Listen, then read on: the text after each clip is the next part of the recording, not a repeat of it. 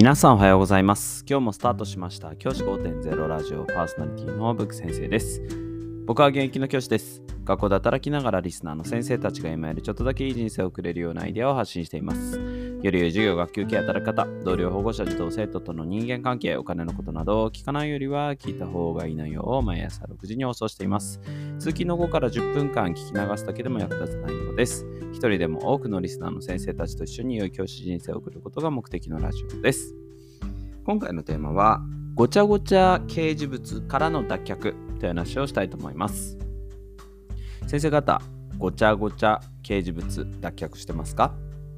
僕はごちゃごちゃの掲示物はやっぱりね、あの良くないなって思うことがあります。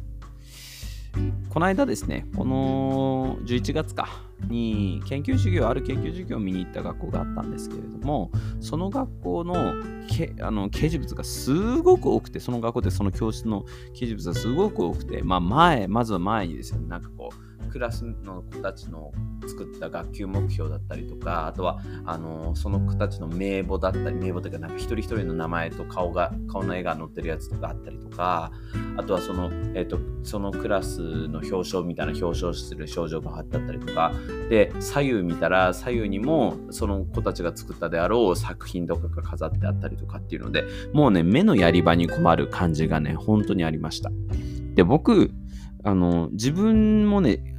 の中でちょっと注意欠陥的なことがあってあの実はすごくあの、ね、今このご時世いろんな言葉が ADHD っていう診断も降りてないのに言うのもあれなんですけど僕結構注意欠陥系の人間であのいろんなものに目がいってしまうんですね。で案の定そのクラスに入ったらもう目がねいろんなところに行ってしまって結局この集中して授業を見ることができなかったんですよ。いや本当になんか自分でやっぱりこう生徒の立場に研究授業の時って生徒の立場になれるのがいいなと思ってて生徒の立場になったらああこうやってあのー、僕みたいに集中できないでいろんなもの目にがいっちゃう人いるんだろうなって思いながら観察してたら確かにあのー掲示物をこうね、壁側の子だったんですけど、一番廊下側の壁側の子で、前から2番目の子が、壁に貼ってある掲示物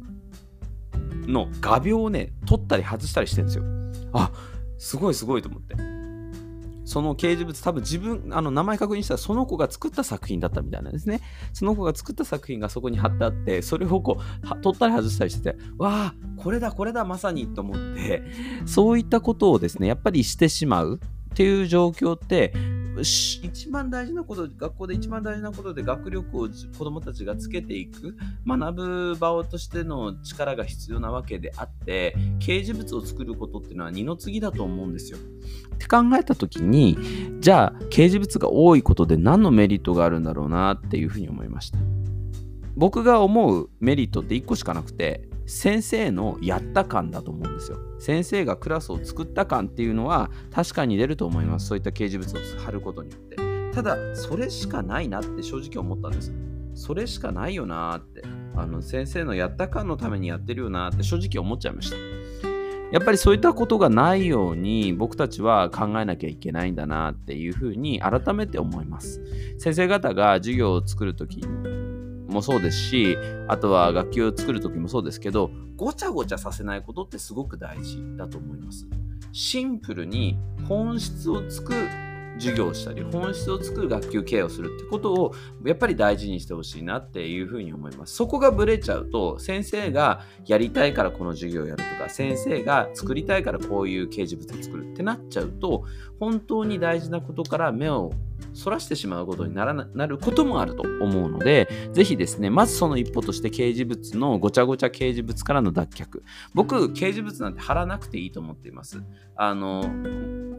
前も伝えたんですけど、あの、前にね、学校目標とか貼ってあったんですけど、それもですね、僕外しました。学校目標だって、学級目標だって、あの、外しちゃいました。理由はあのね、壁に貼ってすぐ剥がれちゃうんで外しちゃいましたって言ったら、一回言ったら怒られなかったので、もうずっと外してます。前はさらっとした状態です。その状態をキープした方が、子供たちの集中力に続くな、続かな、続くよなっていう気がします。まあ、100歩譲って掲示物作るのであれば、後方の掲示物ですね。後方。あの、授業中に見えないようなところに作ればいいのかなというふうには思っています。それでもあのそこだとね、横向いたりするグループワークの時に目入っちゃうので、あんまり良くないと思うので、まあ、貼らないのが吉かなというふうに個人的には思っています。先生方はどのようにお考えでしょうか？じゃあ今日はこの辺で、起立で着席、さよならまた明日。